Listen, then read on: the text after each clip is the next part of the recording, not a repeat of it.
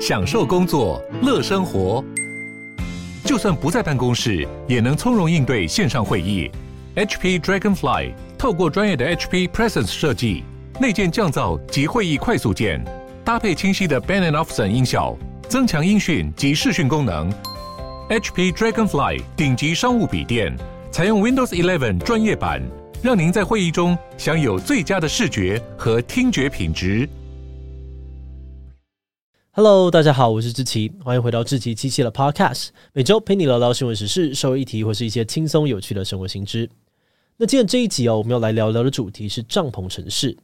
你知道吗？根据统计，美国的无家者人数目前已经超过了五十万人。有些无家者会寻找收容中心居住，而有些人呢，则是会待在街道啊、桥下或公园等等的地方。但也有很多人哦，会自行搭建帐篷作为临时的住所。这些帐篷常常会聚集在这个相邻的街区啊，或者是空地上面。而随着数量的增加呢，渐渐形成规模惊人、自成一格的帐篷城市。像是在纽约、洛杉矶这种大城市，我们常常可以看到市中心充满雄伟华丽的建筑。但才隔了几条街哦，马上就是庞大的帐篷区，还有露宿街头的人们。这集我们会聚焦聊聊美国帐篷城市的状况，为什么会有帐篷城市的出现？里面的无家者们又过着什么样子的生活呢？今天就让我们一起来聊聊帐篷城市吧。不过在进入今天的节目之前，先让我们进一段工商服务时间。今天要跟大家分享的是我们简讯设计动画团队精心制作的专案影片。这一系列作品呢，是有关气候变迁的知识型动画。在影片当中，我们将艰难的气候变迁知识运用动画转移成容易理解的入门概念，让有兴趣而且有需要理解相关知识的观众能够更清楚地认识气候变迁资料常用的专有名词以及背后概念的意义。对于阅读气候变迁的相关报告也非常有帮助哦。那欢迎有兴趣的听众朋友们赶快点击资讯栏的链接，一起来欣赏我们的动画。期待大家能够透过这一系列的作品，进一步的了解更多有关气候变迁的知识哦。好的，那今天的工商服务时间就到这边，我们就开始进入节目的正题吧。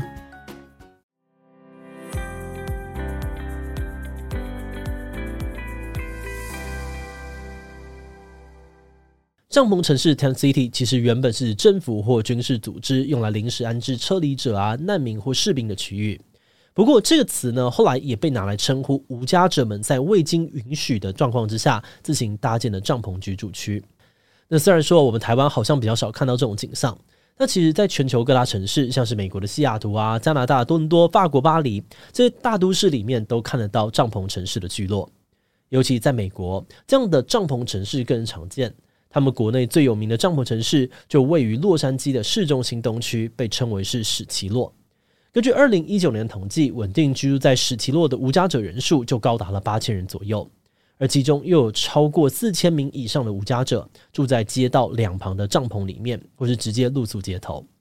这个史奇洛的范围呢，横跨了高达五十个街区，大约有一点一平方公里，将近是台北市大安森林公园的四倍大，规模超级惊人。诶，那像这样子超大型的帐篷城市，一开始又是怎么出现的呢？这里的答案呢，其实跟过去几十年间美国的无家者人数息息相关。一九八零年代，美国不少本土企业因为考量成本等等的因素，开始把生产线外移到其他的国家，导致国内失业人口增加，许多人因此流浪街头，成为了无家者。从那个时候开始，美国的无家者人数就不断的增加，成为了非常棘手的社会问题。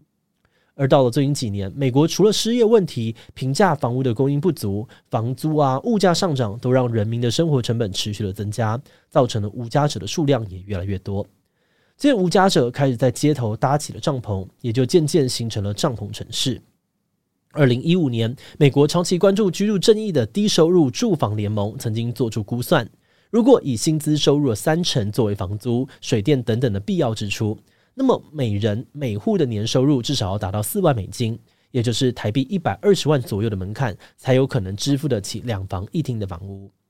换算下来哦，要达到这样子的条件呢，时均需要达到十九美元。但是在当时呢，美国的平均时薪只有十五点五美元，而联邦法律规定的最低薪资呢，甚至只有七点二五美元而已。所以，对于从事低薪工作的人们来说，每周都必须要工作超过一百小时，或是身兼两份工作以上，才有可能有一个稳定的住所。很多赚不到门槛的人呢，就只能够被迫成为无家者。好的，那在了解帐篷城市的形成原因之后，我们就很好奇，住在帐篷城市里面的生活到底长什么样子呢？一般来说，无家者因为生活资源不足，他们大多都会聚集在配发物资的收容所附近，或是有游客出没的地方，以方便向路人索取金钱或者食物。不过，因为法律关系，大部分的无家者呢都无法将帐篷搭建在私有土地上，因此许多帐篷扎营的地方呢都是街道的两旁啊，或者政府、慈善机构或者宗教团体所管理的空地上。而从居住环境来看，住在帐篷城市真的是非常的辛苦。首先，这些帐篷哦，可不是现在大家流行那种很 fancy 的露营帐篷。无家者们的帐篷非常的简陋，天气不好的时候，甚至会淹水啊，或者直接被强风给吹垮。同时，这也是一个完全缺水、缺电的环境。对于住民来说，如果需要梳洗，就需要步行到好几公里外的公共厕所，或是公共图书馆，才能够勉强的梳洗一下。更不用说，帐篷城市普遍存在着严重的犯罪问题。在许多访谈当中，无家者们都表示自己在帐篷城市里面不是生活，而是生存。许多人都曾经亲眼目睹其他人为了食物啊、遮蔽所大打出手。像是有位住在史奇洛的游民 Luke 就说，自从他住进这个街区之后呢，已经被殴打超过十三次了。各种毒品、性犯罪、暴力等等问题，在帐篷城市里面也都不足为奇。有的时候，当地的黑帮呢，甚至会向无家者们收税，也就是俗称的保护费。只有付钱的无家者才可以继续的住在这个区域。如果没有付钱哦，除了会被殴打之外，帐篷跟所有私人的物品都可能被放火烧光光。而且更糟的是，帐篷城市虽然一天到晚都在发生暴力事件，但对于当地的警方来说，除非有收到明确的犯罪通报，不然他们并不会主动介入，也不会协助解决无家者之间的纷争。帐篷城市呢，也因此变成了某种三不管地带，成为了当地的治安死角。好的，那虽然帐篷城市给外界的观感不太好，被认为是犯罪率高、龙蛇混杂的地方，但还是有些住在帐篷城市的无家者正在努力的改善自己的环境，试图拿掉这些负面标签。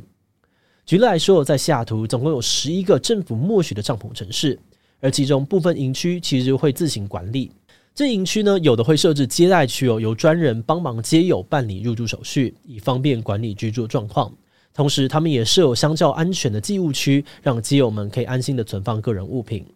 住在这些营区的无家者就表示哦，相较于住在街头啊，或者住在桥下，每天都要担心被其他人骚扰，搬进这种有管理的帐篷城市，反而可以让自己避开麻烦跟危险，也可以摆脱他人歧视不友善的语言。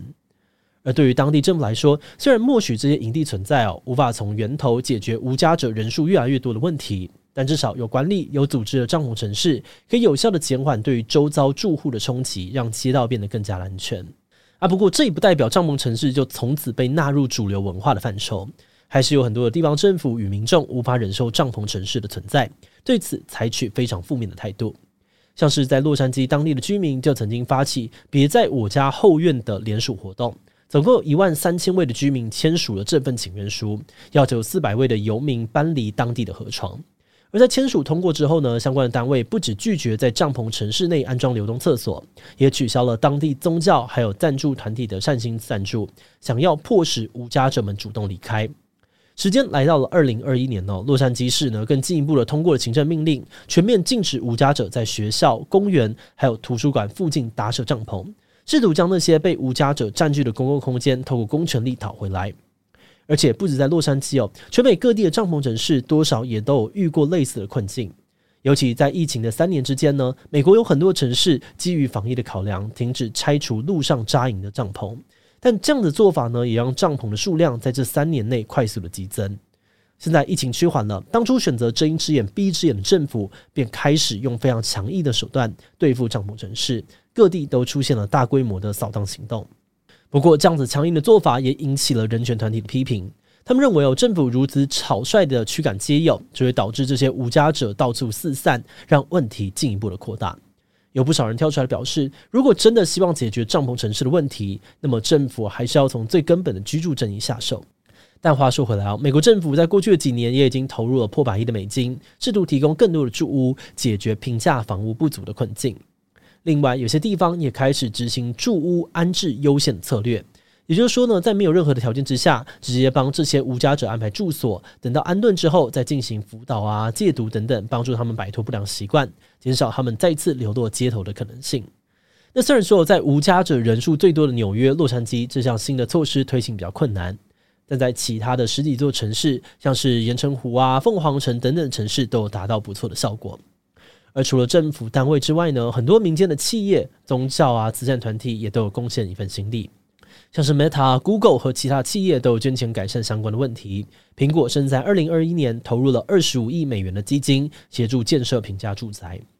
不过，虽然有很多的单位愿意出钱出力，但由于美国的失业率还是持续的增加，房租啊、物价也都越来越昂贵。因此，就实际面来看哦，无家者的数量并没有减少太多。想要解决帐篷城市的困境，这些资源恐怕还是远远不够。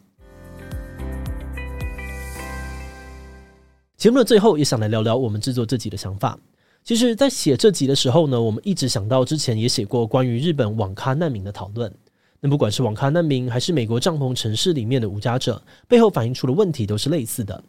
在一个地区的经济高度发展之后呢，就很容易因为贫富差距啊、房价、房租过高的问题，导致一群人被牺牲，被迫流落街头，成为了大城市里面的无家者。那就像在台湾呢，我们也会在台北车站啊，或是龙山寺等等地方呢，看到无家者们形成的聚落跟生态圈。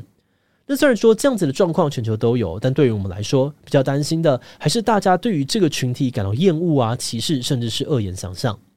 就像前面提到的，国外有很多的居民呢，对于无家者的聚落采取极度反对的态度，希望政府马上驱离、马上拆除。但是事实上，强制驱离的结果往往会衍生出更多新的难题。